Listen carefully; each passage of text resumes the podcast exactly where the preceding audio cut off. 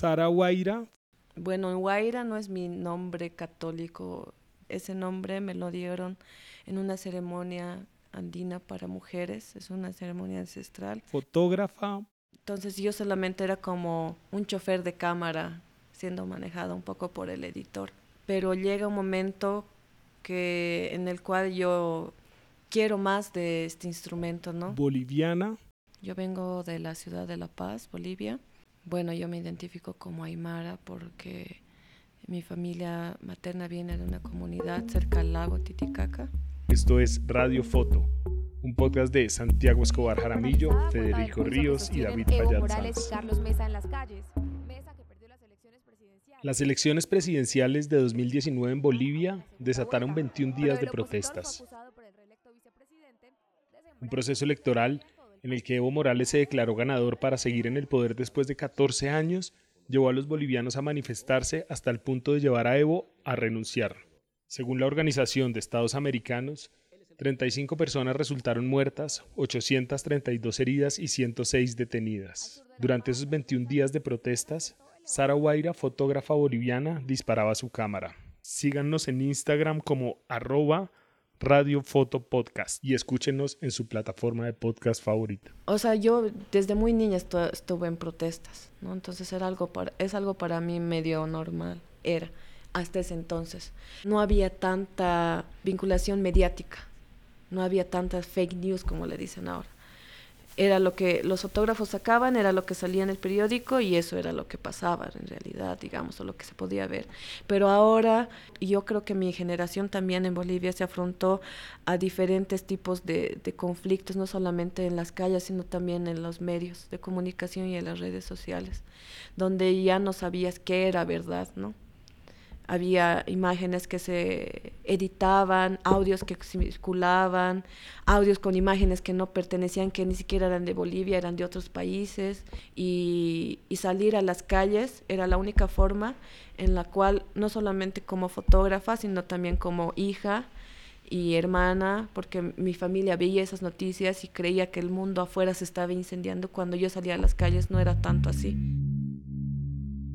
Han pasado más de tres años desde entonces y solo hasta el momento se está viendo el efecto de estos hechos violentos en el gremio de fotógrafos y periodistas y también en ella misma. Según un estudio de la Universidad de Toronto, las mujeres son más vulnerables a actos violentos en el momento de cubrir conflictos o situaciones como dichas protestas.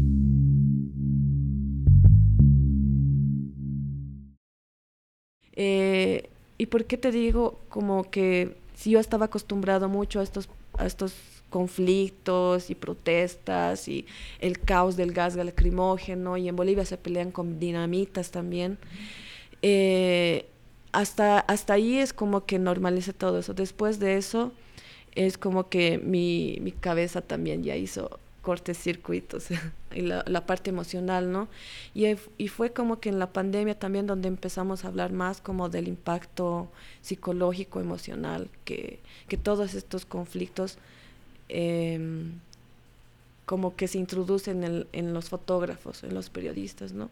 Y, y ahí como que hablamos que estos, como que normalizar estos eventos no era normal cómo llegó Sara a la fotografía, por qué estaba acostumbrada a cubrir hechos violentos como los de 2019.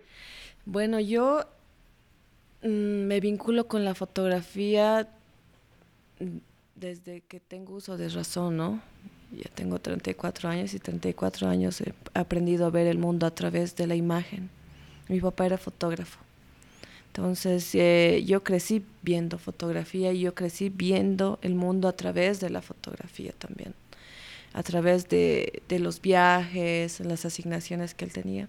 Entonces yo viajé mucho, por, conozco yo toda Bolivia, desde que tenía dos años creo que empecé a viajar con mi papá. Y ya en la, como practicante del oficio, eh, más o menos desde el 2012 por ahí, eh, que me reencuentro otra vez en la universidad con la fotografía como ya era algo más muy familiar para mí, entonces como que me adentro un poco más, pero ya desde una visión más personal, digamos, ¿no? no tanto como lo que hacía, el trabajo que hacía mi papá o que hacían en los medios, que yo veía también, sino más como una, un instrumento de autoexploración en un inicio, pero también ya como tomé en cuenta que también podría ser un instrumento de trabajo, ¿no? Y actualmente ya no solamente es como mi oficio laboral, sino y tampoco como el, el, el, espacio donde me donde hago catarsis y mi medio de expresión, sino también encontré en la fotografía que yo podía utilizar la fotografía y sus narrativas como un instrumento de cambio social. Ser fotoperiodista en América Latina no es fácil. Son pocas las personas que pueden vivir plenamente del oficio sin tener que gestionar recursos económicos de diferentes fuentes, pues la mayoría son freelance. Esto, sumado a los costos de equipos y gastos de viaje, hace difícil llevar a cabo proyectos de largo plazo. ¿Cómo lo ha hecho Sara Guaira?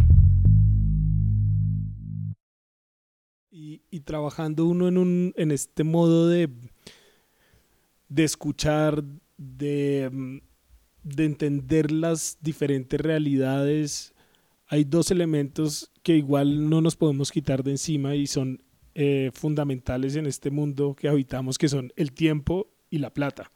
Es decir, tú necesitas para eso tiempo y financiación. Mm, ¿Cómo haces? Pues la autogestión, gestionar. Uno cree que también porque no, no pertenecemos a un medio no podemos hacer las cosas. Pero yo soy freelance y al ser freelance yo tengo que ser muy organizada y muy disciplinada en los tiempos que hago y también eh, ser muy consciente de, de, los presupuestos que tengo, ¿no? Y soy muy, buen, soy muy buena produciendo, productora, entonces eh, yo el año pasado eh, me gané una, una beca de un fondo de Indigenous Photograph, que era solo para hacer el proyecto de las fotos y luego me entregaba, ¿no? Pero ya organizándome un poco más, pude sacar la exposición, por ejemplo, ¿no? Y aprovechando los tiempos pude hacer el cortometraje. Y el cortometraje también es otro proceso, ¿no? Es un proceso nuevo para mí incluso, porque yo siempre he sido como desde contar imágenes desde la foto fija, pero pasar al, audiovisual también es otro mundo en el cual eh, ahora me encuentro explorando. Y bueno, cuando la gente te ve trabajando tanto también eh, hay que saber qué puertas tocar, ¿no? en realidad yo toco todas las puertas y algunas se tiene que abrir.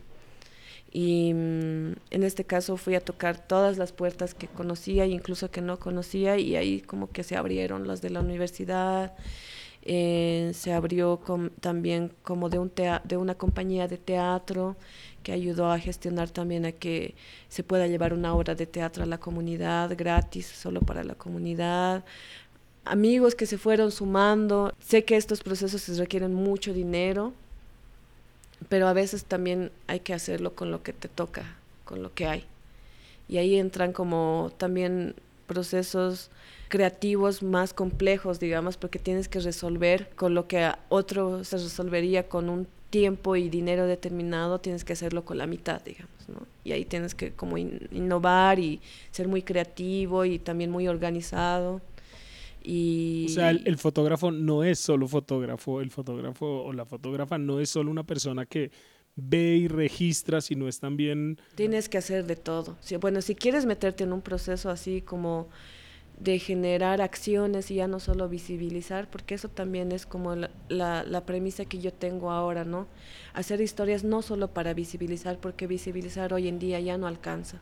Tenemos tantos medios de comunicación en línea, tantas plataformas de difusión y de visibilización como las redes sociales, que ya no nos podemos medir solamente nuestro trabajo, solamente visibilizar, sino también yo creo fielmente que la fotografía y cualquier forma de generación de imagen también tiene que responder a una a una necesidad, ¿no?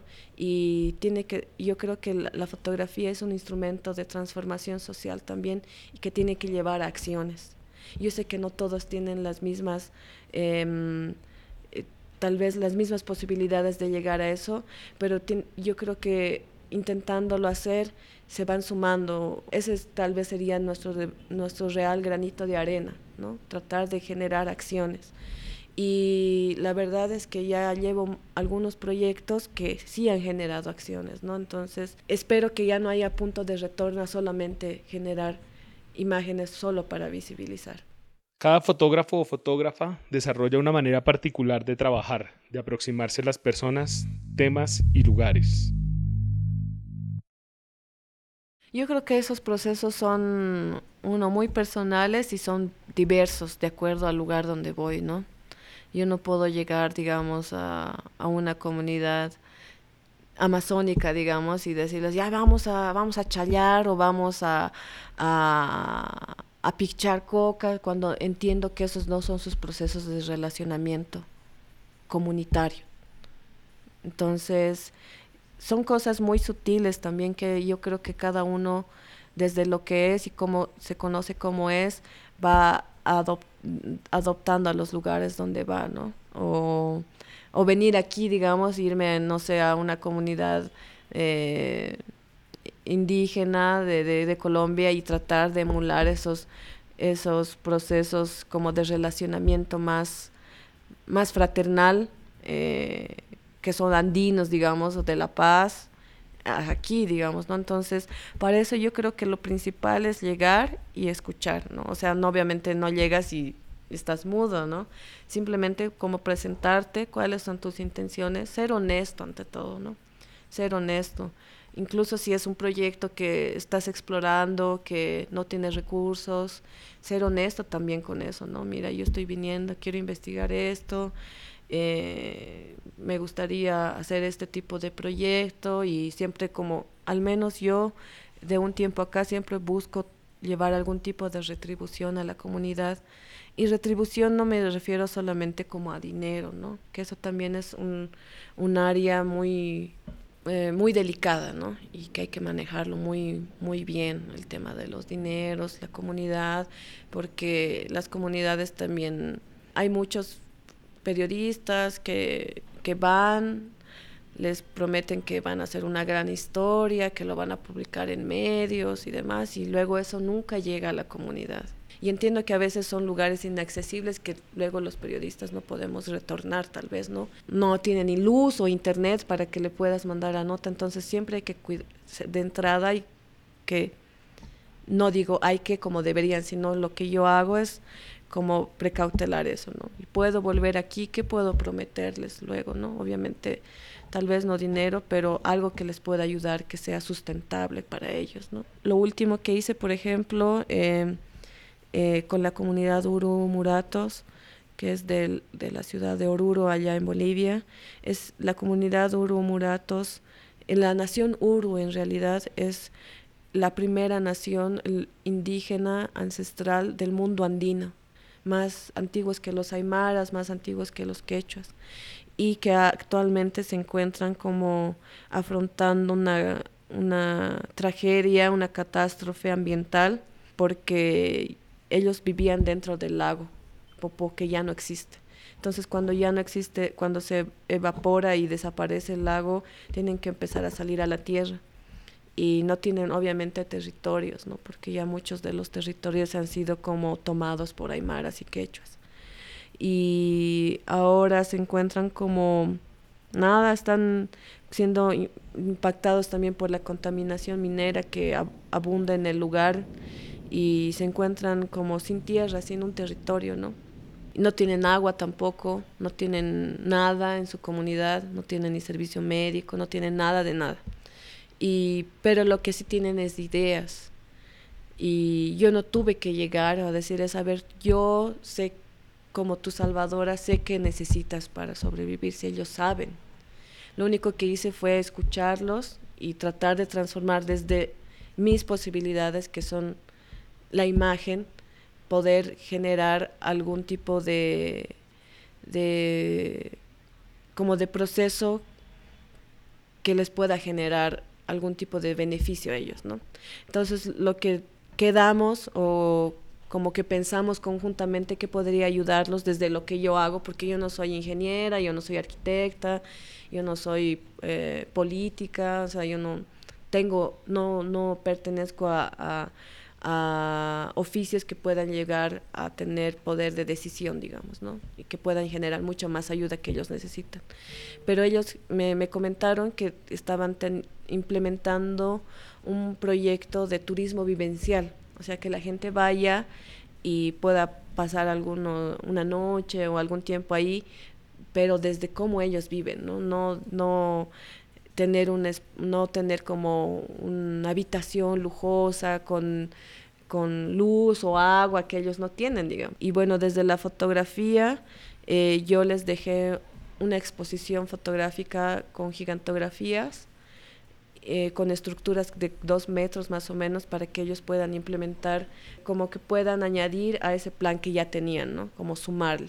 También eh, realicé un cortometraje sobre la, la, lucha, la resistencia y resiliencia de este pueblo. Y el estreno lo realicé en la comunidad y tuve que gestionar como todo lo que hacemos en Latinoamérica desde la autogestión, tuve que gestionar como eh, yendo a tocar muchas puertas, eh, un bus para, de la universidad que me logró dar un bus, la universidad, la UMSA, me logró dar un bus y, y bueno, ese bus con qué lo llenas.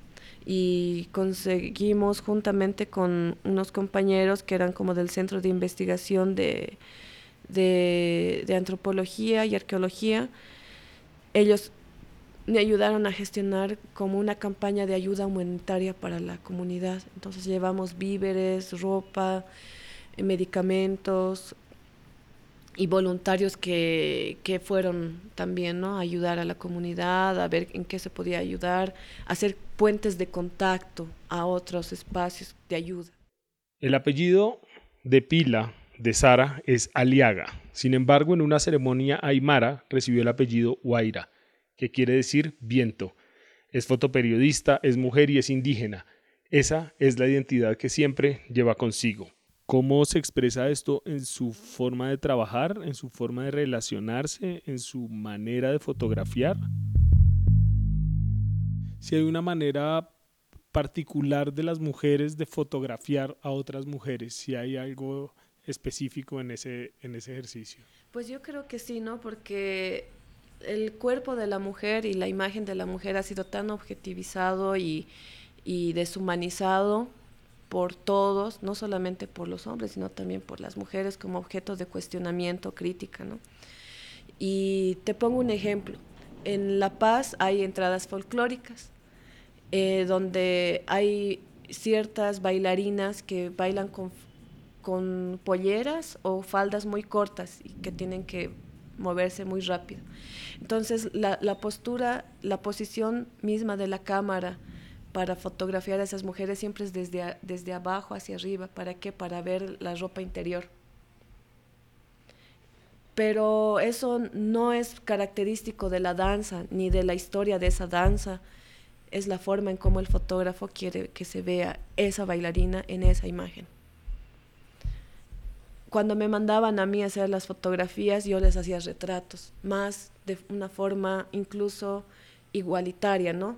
Frente a frente porque a mí no me interesa, no me interesaba que en la portada del periódico salga la ropa interior de esta muchacha, sino eh, las horas que le, puso a, su peinado con apliques en las trenzas, qué significa su traje, esas cosas, ¿no? Y yo creo que esas son, y eso es porque también a nosotras como mujeres no nos gusta que nos saquen ese tipo de fotos, o al menos a mí, digamos, ¿no? Entonces yo trataba de entender cómo a ella le gustaría que le saquen o le preguntaban, ¿no? ¿Cómo quisieras que te saque una foto? Y ella así como, también no, no nunca se, se les pregunta, ¿no? Porque son como figuras folclóricas, exotizadas, y tienen que cumplir ese rol de exotizar o demostrar algo mágico o algo que no se ve siempre, digamos. Y ahí, cuando yo les preguntaba, yo creo que las dos nos humanizábamos al mismo tiempo, tanto yo como fotógrafa y ella como retratada. ¿Qué, te inspira o qué te molesta de las representaciones que se han hecho de las cholitas? Pensando en, la, en la foto famosa de la niña cholita, tuya que, que incluso está en la página, en tu página web. Bueno, yo tampoco soy una voz oficial de las cholitas, ¿no? Eh, pero podría hablar desde el trabajo que yo hago, que yo hice. Y bueno, me encuentro haciéndolo también. Es un trabajo que tal vez me va a llevar muchos años a concluirlo o, o sentir que, que, ya pueden decir, dar un referente sobre el tema de la identidad. Bueno, el proyecto que yo hice sobre Cholita Tenías que Ser eh, fue un proyecto como muy personal en el cual yo me reencuentro mucho a través de la fotografía con quién soy yo como mujer indígena aymara, ¿no? Y como te conté, también es, el reencontrarse, si bien es como un momento muy lindo, también es muy doloroso y es muy em, como de introspección también, ¿no? Y de autocuestionamiento. Eh, con este proyecto yo lo que buscaba más que nada era poder eh, encontrar mi, mi, lugar dentro de, de, la sociedad, ¿no? Si bien yo nací en La Paz y crecí en La Paz, eh, mi conexión nunca fue en realidad con la, con la ciudad, ¿no? Siempre fue con el campo, siempre fue con estas mujeres. mis papás trabajaban mucho como, como como los papás de toda nuestra, de nuestra generación, creo. Y a mí me, me, me, crió gran parte de mi niñez una mujer de pollera y aparte que mi bisabuela era de pollera también, era cholita y se llamaba Sara igual que yo. Eh, y entonces crece, crecí como con la figura de estas dos mujeres también, ¿no? Eh, y de mucha fuerza, de mucho amor también y de mucha como que me preparaban mucho para el mundo, pero me, no me, me, me, decían como, nunca olvides de dónde vienes, de quién eres, ¿no?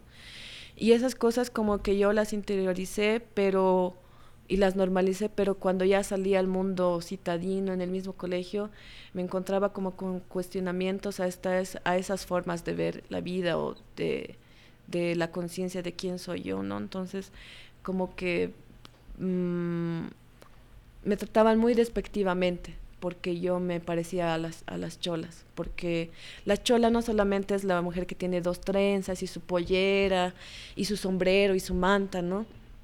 Sino también, como ellas decían, es cuestión de actitud también y de la esencia de, de cómo ellas son. Y, por ejemplo, a mí de niña me decían como en el colegio, ay, qué, qué feo ríes, ríes como chola de mercado, o ríes como, o gritas como chola, no tienes que gritar así, te van a ver mal. Entonces, yo no entendía que, que era, que eso estaba mal, ¿no? Yo era, yo era así, porque yo veía que las mujeres con las que yo me rodeaba se expresaban así, ¿no? Y cuando fui creciendo fui entendiendo realmente que estos, estos cuestionamientos eran eh, no tanto como un comportamiento social adecuado, sino eran por una crítica de clase y de raza. Y es ahí donde yo me alejo un poco de mis raíces, tratando de negar eso para poder encajar en un, en un entorno donde era hostil conmigo.